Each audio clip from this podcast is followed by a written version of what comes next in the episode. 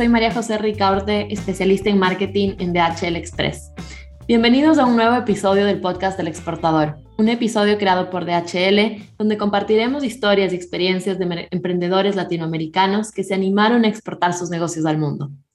Hoy estamos con Felipe Bengoa, fundador de Mapping, un espacio de rescate de obras antiguas, mapas, planos o ilustraciones de Chile o el mundo, que se convierten en obras exclusivas de decoración. Nació en Chile, tienen una tienda física y ahora están cursando su proceso de internacionalización a través de su tienda online. Hola Felipe, ¿cómo estás? Hola Majo, muy bien. Gracias por la invitación.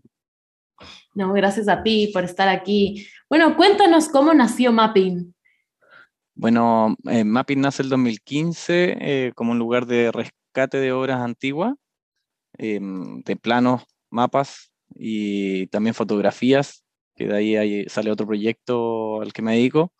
Y también comenzamos a hacer mapas para viajeros de estos interactivos, donde uno puede ir eh, marcando los viajes o planeando los futuros destinos. Y, los comenzamos a vender como un regalo de matrimonio, de cumpleaños, simplemente regalos que alguien le quisiera hacer a otra persona o quisieran para ellos mismos. Con el rescate de las obras antiguas, se empezaron a sacar planos, por ejemplo, de algunas ciudades de Chile, que a la gente le comenzó a interesar porque sentían una identificación un poco mayor con esos cuadros que con cuadros que uno puede encontrar en retail, por ejemplo, entonces veían una apuesta diferente, un poco eh, más identitaria y con un peso cultural un poco más importante. Suena súper interesante. ¿A qué te dedicas o a qué te dedicabas cuando empezaste a trabajar en mapping? Como una idea de eh, negocio? Em, había egresado recién como arquitecto, eh, pero solamente trabajé cuatro meses como arquitecto y luego em, seguí, seguí con, el, con el emprendimiento. Lo encontré más interesante que, que, el, que el trabajo de oficina de dibujo técnico, por así decirlo, en ese minuto. ¿Y qué te motivó a seguir? ¿Cuál era tu visión de mapping cuando, cuando recién empezaste? En un principio era más por el rescate patrimonial de, de, las obras antiguas, los planos, los mapas, etc. Pero luego se comenzó a dar un vuelco más artístico, que era, comencé a trabajar en un taller de arte y ahí empecé a conocer a gente, eh, artistas, ilustradores, eh, que, jóvenes o más emergentes que querían hacer proyectos y les propuse que hicieran su propia silueta de, de Chile bajo su propia mirada, su propio estilo, su propia gráfica y se fueron dando distintas temáticas entretenidas. De ahí con, el, con el tiempo eh, aprovechamos de hacer la primera Expo Mapping, que era una exposición donde se, se mostraban, se exhibían a público abierto eh, todas las obras que se habían hecho. Y eh, eso fue el 2015, fue, la primera Expo Mapping fue en octubre del 2015, y ya al, al día de hoy se han hecho tres. ¿Y esta, estas exposiciones fueron organizadas por ustedes? Sí, sí, todo organizado por nosotros. Eh, obviamente había un día de inauguración donde se invitaban distintas marcas a colaborar con auspicio, etc. Ah, se invitaban todos los ilustradores o artistas que habían realizado distintos mapas y público general que le gustaba la marca o los productos o querían conocer también a los artistas que, que lo habían hecho. Y esta, me parece que el propósito que tienen hace que, que este emprendimiento tenga una, una, visión bastante fuerte, ¿no? Que es esa de rescatar todo el valor cultural y artístico de, de estos, lo que, está, lo que está detrás de una ilustración o de un mapa, ¿no? Que para los que no somos por ahí tan conocedores, no nos parece un mapa y listo. Pero ¿qué hay detrás de esto? O sea, ¿cómo estás tú diferenciando tu producto?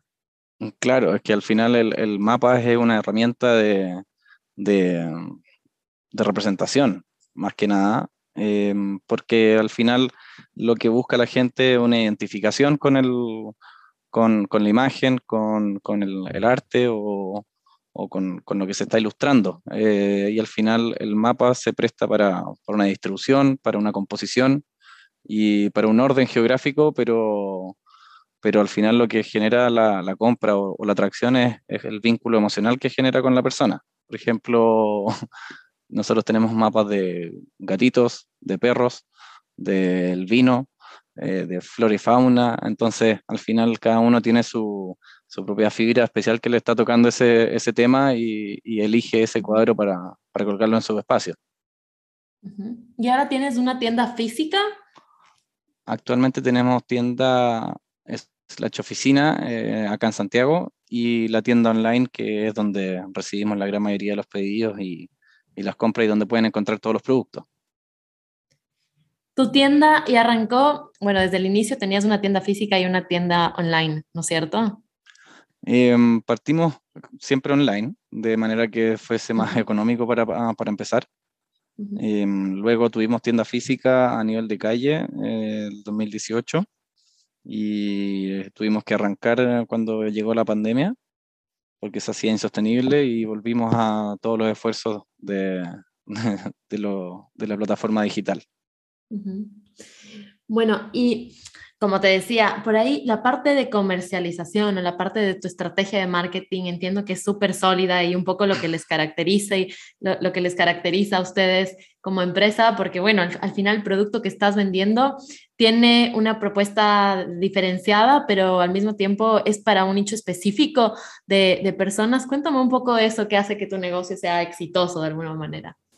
Mm, claro, ah, últimamente hemos tratado de ampliar un poco esos públicos, eh, porque en un principio estaba muy enfocado en público joven, eh, quizás el que tiene su primer, su primer departamento o está remodelando su espacio, su oficina, y se está apostando por, por, ese, por ese público, también matrimonios jóvenes eh, que recibieran estos regalos y actualmente estamos tratando de ampliarlo a, también a las compras de un público más infantil, más educativo, material también didáctico para escuelas, colegios, etcétera, así.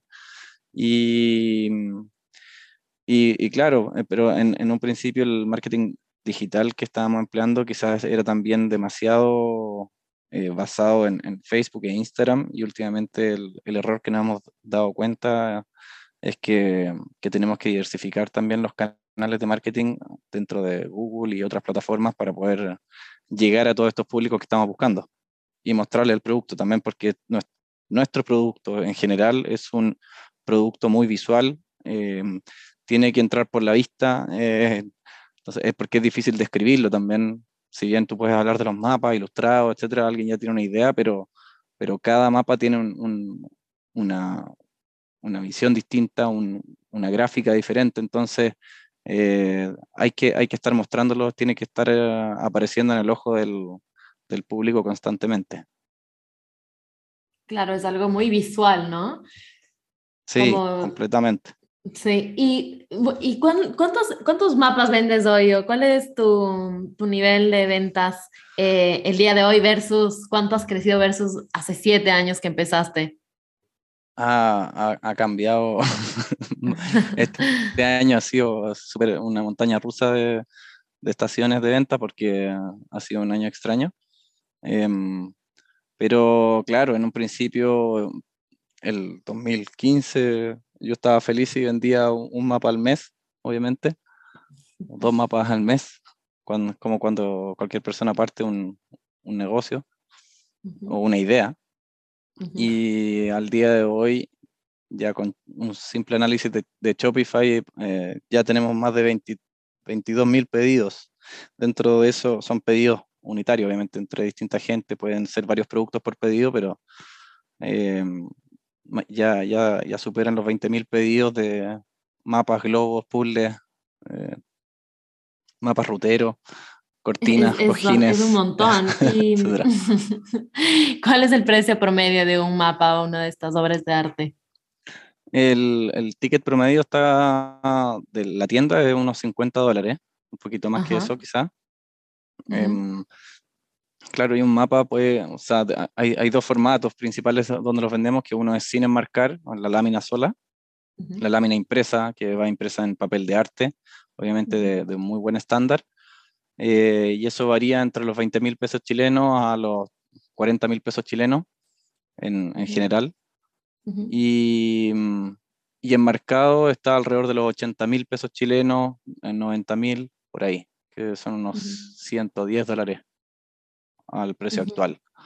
Obviamente hay algunos que salen del rango que son más caros porque son ediciones exclusivas o, o cosas así, pero, pero son, son pocos. Sí, y mm, ahora de estos, de estos 20 mil y pico eh, de envíos que están haciendo al mes o de ventas que están realizando al mes, ¿cuántas están yéndose hacia el exterior? Eh, actualmente son pocos porque estamos recién reactivando después de mucho tiempo que no estuvimos haciendo envío al exterior durante la pandemia. Uh es ser un 5% y es algo que también tenemos que, esforzarnos para poder ampliarlo y poder difundir que estamos haciendo estos envíos, porque la gran mayoría de nuestro marketing se, hace localmente, no llega a, gente en el, en el, extranjero, entonces también ese es uno de los pasos que, que deberíamos dar en, un, en algún minuto los próximos meses. Claro, tienes ahora, están eh, conformando una estrategia de internacionalización, estrategia de exportación. ¿Ya la tienen? No, es algo que estamos recién viendo porque ahora se nos viene la Navidad, que siempre ha sido una época muy intensa. Entonces, pero sí esperamos que para esta Navidad también poder incentivar los envíos internacionales y puedan llegar a tiempo ahí ah, bajo el, el arbolito de Navidad o sea, me imagino que también ustedes han un poco previsto o proyectado la oportunidad de exportar a otros países. ¿Crees que eh, puede, puede ser que ahí encuentren una mayor rentabilidad para su negocio? No sé si han pensado, por ejemplo, estar ahora en marketplaces como Amazon, Etsy, eBay. Sí, eh, sería eh, estuvimos en, cierta etapa de experimentación con Amazon a través de una empresa, pero pero creo que no, no, se eligieron bien los productos para poder hacer ese, ese experimento. Eh, ahora, este próximo año sería bueno incluirlo dentro de, de los planes de, internacionalización, el poder aparecer en Amazon y poder tener un, por lo menos una bodega, una bodega para hacer fulfillment de los productos que esté más cercano y, no tener, y, y despachar en mayor volumen. O sea, tú crees, bueno, sí, cuéntanos de eso. ¿Cómo fue tu experimento con, Amazon? ¿Cuáles serían las, como las tres recomendaciones que le darías a alguien que está buscando expandirse a través de un marketplace? ¿Qué considerar, aparte de esta parte, ¿no? De, fulfillment, por ejemplo. O no, no sabría porque depende, creo que mucho del negocio y del producto que se está vendiendo. En mi caso, creo que los, los productos que se eligieron para estar en, en el marketplace de Amazon no fueron los más adecuados para el público que se estaba buscando allá. Entonces, creo que esa selección de, productos tiene que ser muy, tiene que ser probada ya con, con experiencias de compra en esos, en, esos, eh, en esos países o con clientes allá que ya hayan probado el producto y, tengan esa validez. En ese minuto fue una apuesta y no, no se estudió completamente o, o más al detalle cada uno de esos productos para poder venderlo. Entonces, creo que es uno de los puntos a tener a consideración. Y esto viene muy de la mano de la, de la, estrategia de marketing digital. Por ejemplo, ¿cuáles crees que han sido esos factores de éxito de su estrategia de marketing digital que claramente funciona y está funcionando porque están haciendo, tienen como 20 mil ventas eh, al mes hoy en día y han tenido un crecimiento bastante interesante luego de siete años? Em, claro, esa, bueno, esas 20.000 son, son el, desde que iniciamos el Shopify para, para corregir la cifra. Y, em, pero sí, la idea de, de, este, de nuestra estrategia de marketing digital, por lo menos siempre ha sido ser lo más cercano posible con, con el cliente, eh, dar mensajes lo, lo, más honesto posible, al igual que las imágenes que representen bien el producto. Eh, porque al final el producto va, a hablar por sí solo. Una vez que lo reciban, la idea es que esa, esa, reseña o esa impresión o, la, misma validez que genera el producto se, se, pueda representar a través de una reseña del cliente en el sitio web o, un comentario en, en, el mismo anuncio que después se le está, que lo va a ver más gente o, sé yo, al final el boca a boca también eh, siempre, siempre va a ser una muy buena estrategia, incentivarla a través del marketing digital siempre va a ser bueno. Hoy día ustedes, ¿cómo hacen su marketing digital? ¿A través de una agencia digital o lo trabajan ustedes internamente en su empresa? Nosotros internamente. ¿Tienen un equipo de marketing? Eh, por así decirlo. nosotros mismos tenemos, somos multifuncionales. Ah, sí, no, es perfecto porque igual nos pasa siempre, hablamos con emprendedores, ya son desde marketing, finanzas, de seguridad, o sea, absolutamente todo, ¿no? Claro, se tiene que hacer de todo. y así, ¿cómo haces para, para poder ser eficiente en estos procesos? O sea, ¿cómo, te pregunto porque tenemos muchos emprendedores que nos siguen y, y, y nos preguntan, bueno, ¿cómo trabajan ese marketing digital dentro de la empresa? O sea, no sé, contrataron una persona específica que se dedica solamente a ads, por darte un, ejemplo. ¿Qué modelo de comunicaciones funciona a ustedes?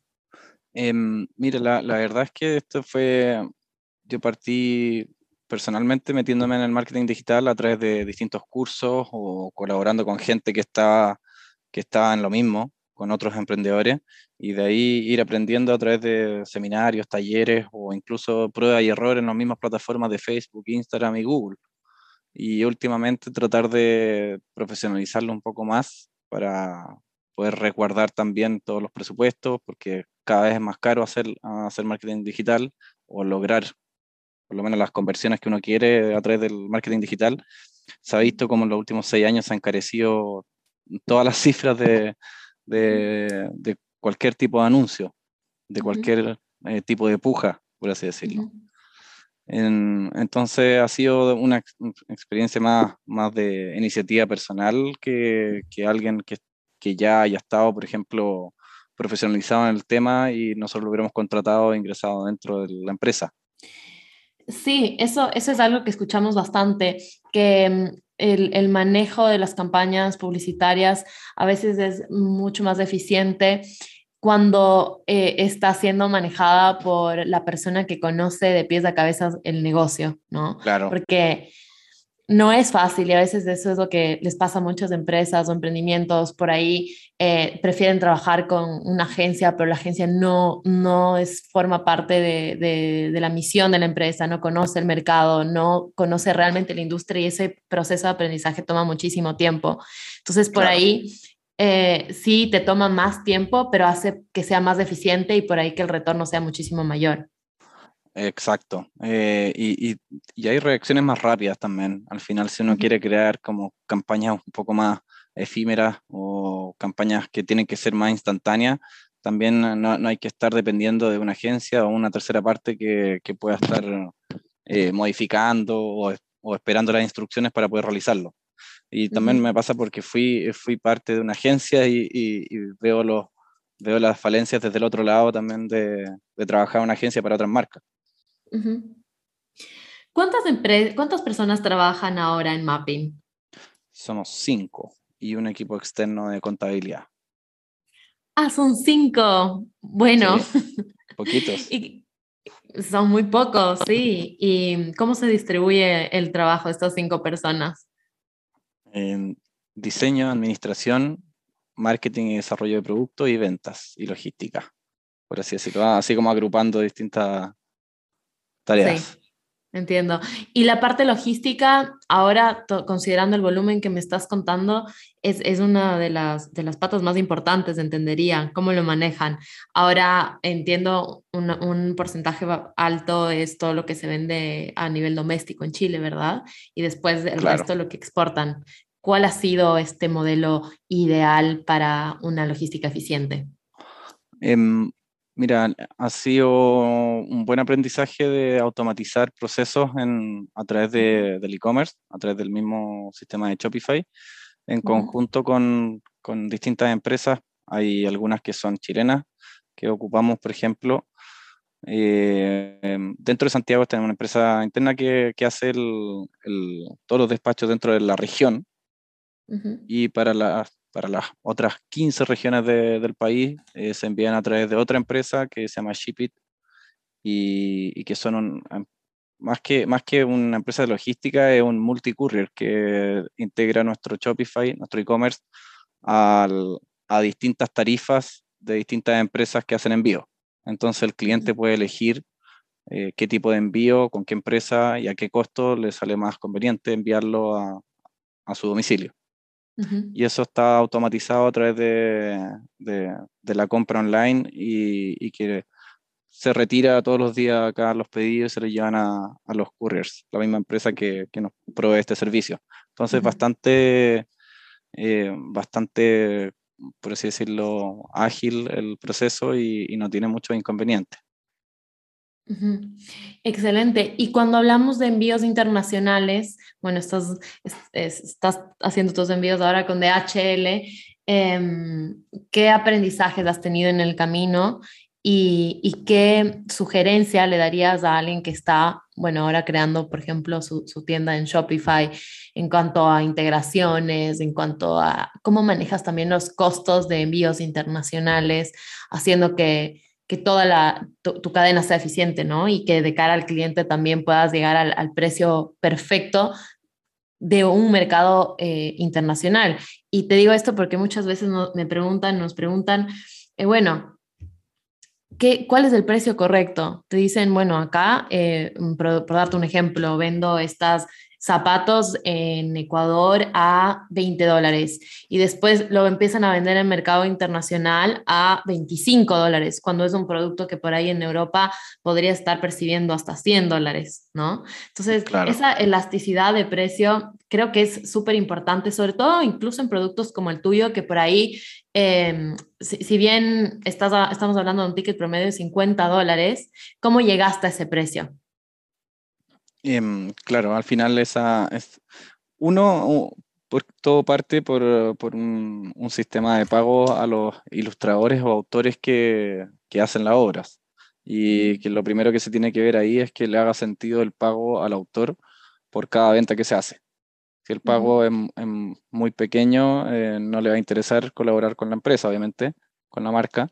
Y, y también ver que no se escapa también de, un costo muy alto para, para, la misma marca o para el cliente que lo está comprando.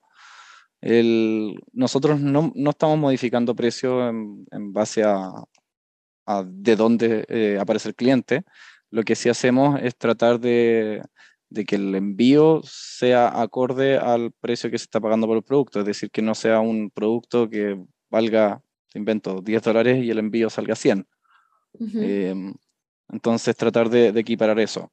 Eh, hay algunos envíos que nosotros eh, subvencionamos, por así decirlo, cierta parte del, del despacho para que no tenga que, que, ser tanta esta diferencia que te estoy comentando.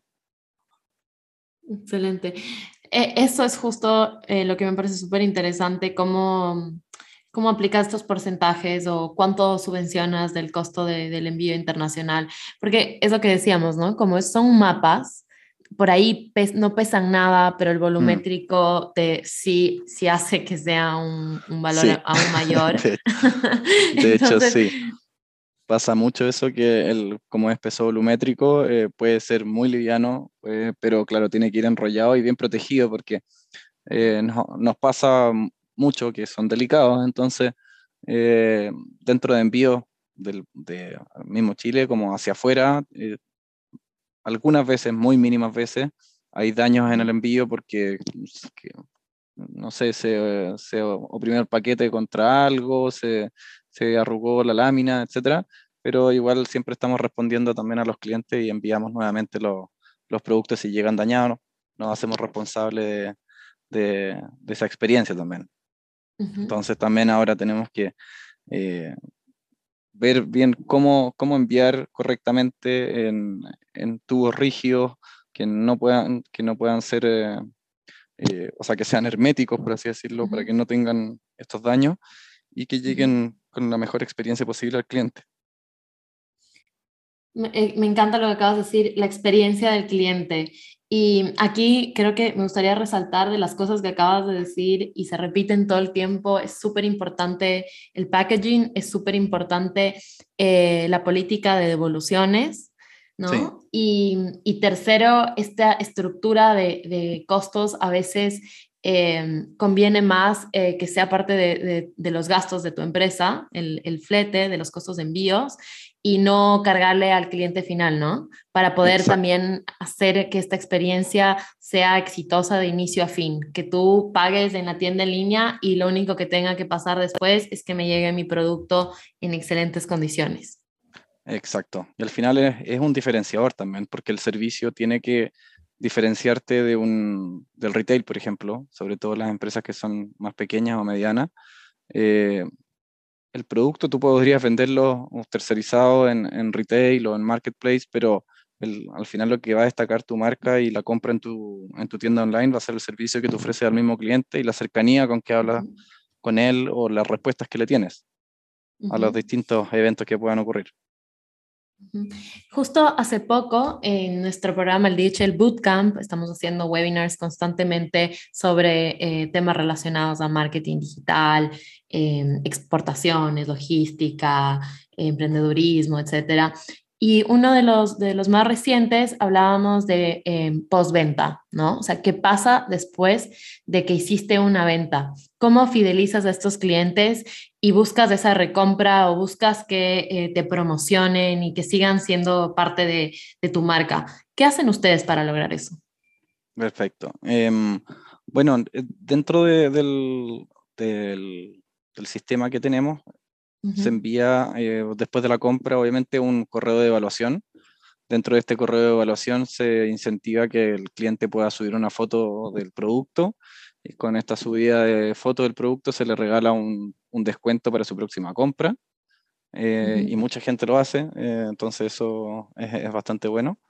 luego de 40 días desde, la, desde esa compra o de cualquier compra, se le envía automáticamente también otro correo que básicamente diciéndole que lo, extrañamos y, y, queremos verlo en nuestra tienda de nuevo.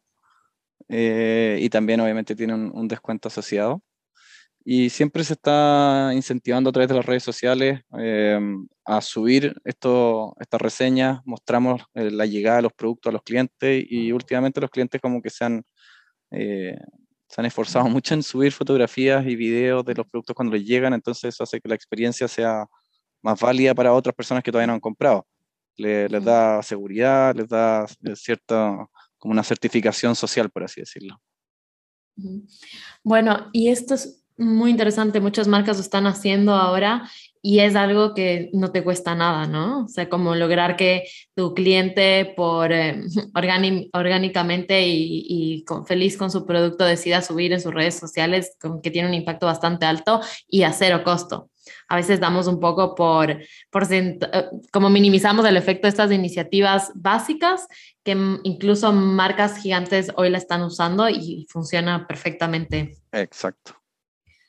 Em, bueno, y aparte de todo lo que me has contado, cuéntame, ¿qué le dirías a un, cuál ha sido el reto más grande al que se han enfrentado en todo este proceso de crecimiento y expansión?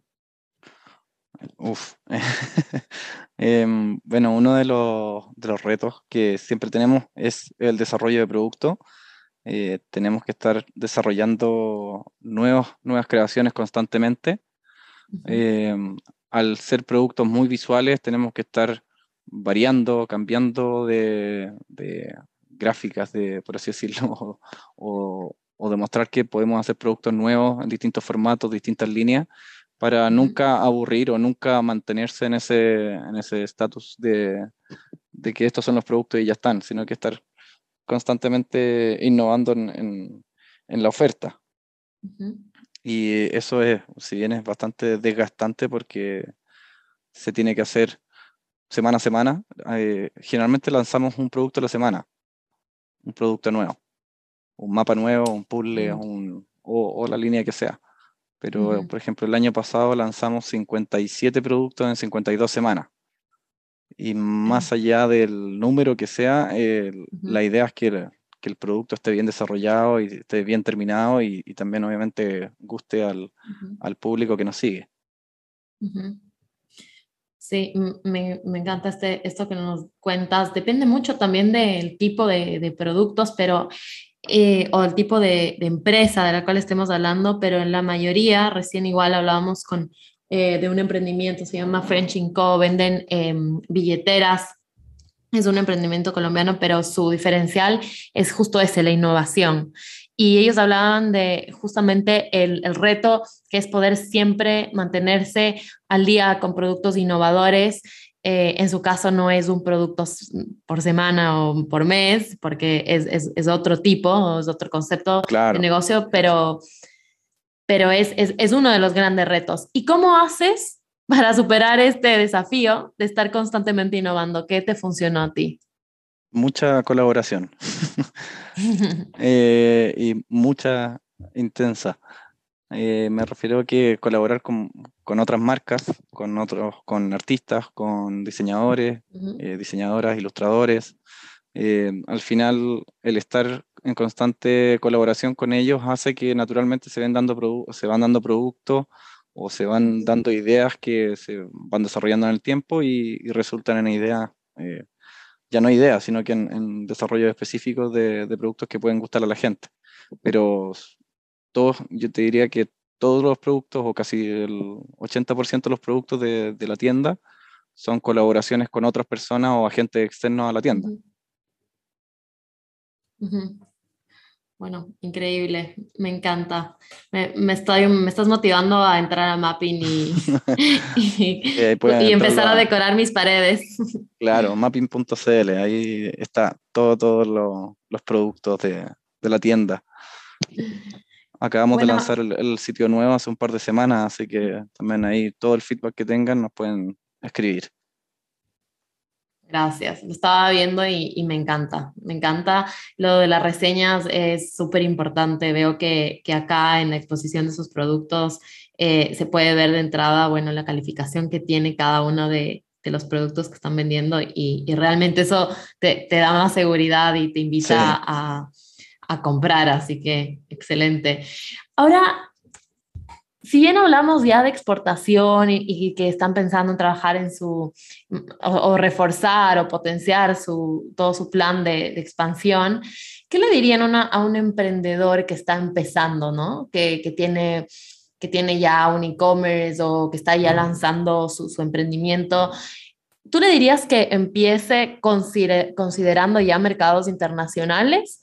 Que, o que arranque en el mercado local y, y, después vea cómo funciona. ¿Cuál sería tu recomendación en base a tu experiencia?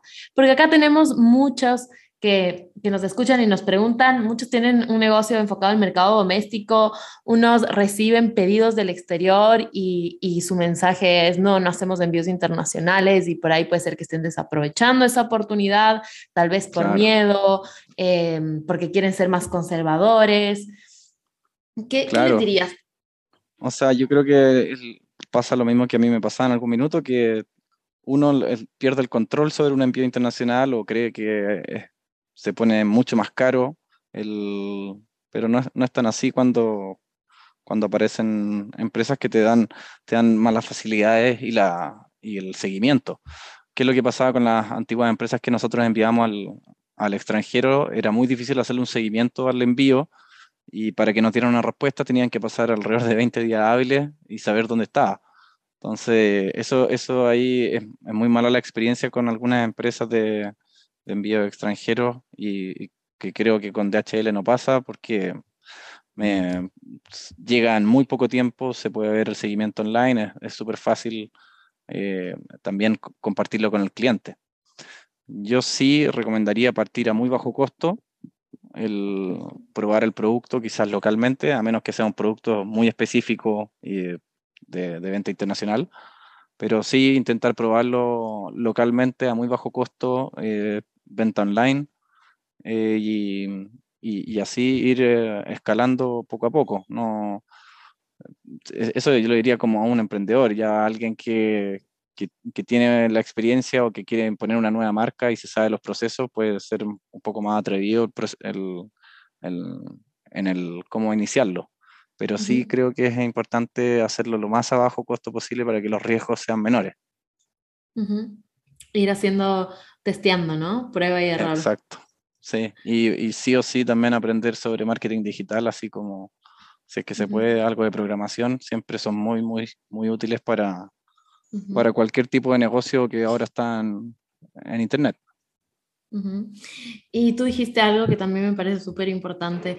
Son cinco personas eh, las que trabajan en mapping y después hay muchos procesos que eh, cubren otros aliados exteriores a la empresa, que en este caso, por ejemplo, empresa logística, DHL, eh, hay ciertos procesos de todo lo que involucra mapping que no tienen que ser parte de, su, emprendimiento, ¿no? O sea, al menos en, este, en, esta curva de crecimiento en la que están hoy en día. Claro, o sea, uno, uno cree que uno se tiene que hacer cargo de todo, pero ahora hay servicios que, que te pueden resolver eh, muchas cosas de tu negocio que, que, antes no creías posible, desde el facturador hasta la logística, eh, e incluso el mismo desarrollo de productos también se puede externalizar o, o, el, diseño, claro, pero ahí cada, una, cada empresa eh, ve, qué es lo que requiere y qué es lo que necesita para actuar día a día y, y cómo funcionar. Pero sí, ahora hay muchas opciones, de hecho, en el mismo Shopify o WooCommerce o cualquier eh, sitio de e-commerce online, te da te da una tienda de aplicaciones para poder agregarla a tu sitio, que, tiene miles de miles de miles de desarrollos y soluciones a, tu tienda. Claro. ¿Tú tienes hoy en día eh, una integración de, por ejemplo, de HL con Shopify? Exacto. ¿O no todavía? ¿Ya la tienes? Sí, está hace, hace, un año y medio funcionando DHL Express Commerce. Tienes automatizado todo tu proceso logístico entonces.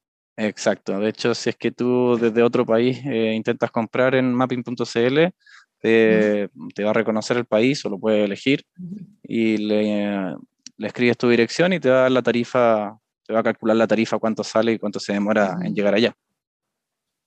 Excelente. Eso es para, para, todos los que están escuchándonos igual, eh, pueden, pueden entrar al DHL Bootcamp, info.dhlbootcamp.com y pueden solicitar la apertura de su cuenta corporativa. Eh, solamente tienen que llenar un formulario, eso nos llega a nosotros y les podemos asignar un ejecutivo de cuentas para que les ayude a ustedes eh, durante todo este proceso de exportación, ¿no? Ayudarles a poder integrar su cuenta, su marketplace o su tienda en línea en Shopify o WooCommerce con DHL para que todo el proceso de envíos internacionales sea automatizado como hoy día tiene eh, Feli en Mapping. Así, que, excelente. Eh, para ir cerrando, estamos un poco ya cortos de tiempo. ¿Cómo te estás preparando para Peak Season? ¿Qué esperas de, noviembre? Bueno, ya, ya estamos 24 de noviembre, pero diciembre. ¿Qué, ¿Cómo te preparas y cómo esperas que se desenvuelvan las ventas en este mes? Eh, espero que sean muy buenas, obviamente. Em, si bien ahora el, ambiente político acá no, no, no acompaña mucho, pero eh, pero espero que, que, haya mucho movimiento en diciembre para las compras navideñas y que la gente se pueda llevar un, lindo trabajo ilustrado, artístico o cualquier otro producto a la casa y disfrutarlo con la familia. Nosotros eh, generalmente está, preparamos también un lanzamiento nuevo especial para este diciembre, que es una recopilación de los, de los primeros 50 mapas ilustrados de Chile que hicimos y a través de un proyecto editorial, un, libro que estamos pronto a lanzar. Un libro de 250 páginas que demoró alrededor de dos años en, desarrollarse y en terminarlo. Eh, y estamos muy ansiosos de, de poder lanzarlo como un, un producto novedoso para, para, regalar esta Navidad. Me encanta, yo ya estoy interesada, así que para, para, todos les invito a que entren a mapping.com eh, CL o es o mapping, mapping.com. Corrígeme. Mapping.cl. Mapping.cl, perfecto. Eh, no, gracias, gracias por compartir con nosotros toda tu historia de éxito. ¿Qué le dirías? ¿Cuál es el consejo que le darías a los emprendedores que están empezando a, tener una visión de este proyecto que quieren armar? En una eh, palabra, si quieres, ¿qué necesitan?